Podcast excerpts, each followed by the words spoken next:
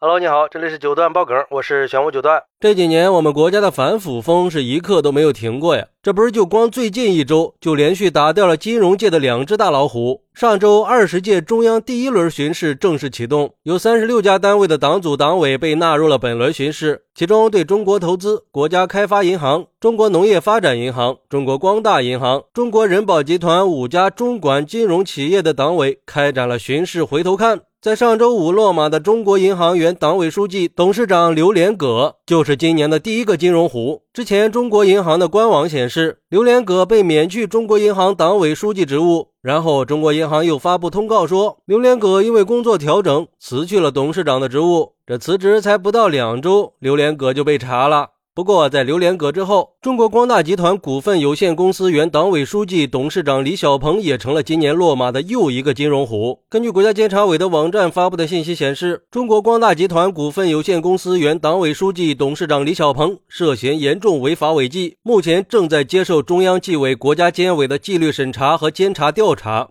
而之前公布的第一轮巡视对象中，五家中管金融企业党委开展巡视检查的对象中，就有中国光大集团股份有限公司。可见，国家对重点单位的反腐倡廉工作一直都是保持高压状态的。据了解，李小鹏是经济学博士学位，高级经济师，算是名副其实的双高人士了。曾经也是风光无限的。看来这贪腐是真不能碰啊，伸手必被捉呀！而且还有个有意思的现象，这光大银行的贪腐现象就好像是传承的一样。根据了解，这光大系从二零二一年到现在就已经有多个高官落马了，包括中国光大控股有限公司原党委书记、行政总裁陈爽，光大银行党委原副书记、副行长张华宇，中国光大银行股份有限公司交易银行部经理夏伟，光大银行南宁分行党委原书记、行长苏树德。光大银行南宁分行党委原书记、行长周江涛，光大银行呼和浩特分行党委原书记、行长张岭，这么多人，这是干嘛呀？集体祸害国家吗？去年，国家监委公布了对光大银行原党委副书记、副行长张华宇开除党籍的通报。通报里提到，张华宇利用职权违规安排儿子、女婿、弟弟这些亲属和关系人子女，一共几十个人到光大系统工作，还给很多人在职务晋升、工作调动这些方面谋取利益。你说这多可恶吧？你是不把巡视组当回事吗？再说回李小鹏，有个特别讽刺的事儿。去年二月份，中央第五巡视组给光大集团股份有限公司党委反馈了巡视情况。当时李小鹏还主持了给领导班子反馈的会议，并且就做好巡视整改工作发表了讲话。有意思的是，李小鹏当时表态说，中央巡视组反馈的巡视情况给光大集团今后的高质量发展开出了企业良方。光大集团党委会诚恳的接受，一定会认真整改，狠抓落实。要坚定不移地推进全面从严治党，从严从实落实两个责任，严格执行一岗双责，一体推进不敢腐、不能腐、不想腐，为中国特色世界一流金控集团建设提供坚强的政治保障。更有意思的是，在巡视反馈一个月以后，李小鹏就卸任了中国光大集团党委书记和董事长的职务，这是做贼心虚了吗？但是卸任了也没用啊，太小看我们反腐倡廉的决心了。前段时间的巡视动员部署会上就明确提出了对金融单位开展回头看，要深入检查落实上一轮巡视整改要求的实际行动和成效，督促金融单位把巡视整改和学习贯彻党中央关于金融改革的部署要求结合起来，推动解决金融领域存在的突出问题。所以说，中央是有决心的，势必要把反腐进行到底，绝不放过一个贪腐的老虎。好，那对于这个事儿，你有什么想说的呢？快来评论区分享一下吧！我在评论区等你。喜欢我的朋友可以点个关注，加个订阅，送个月票。拜拜。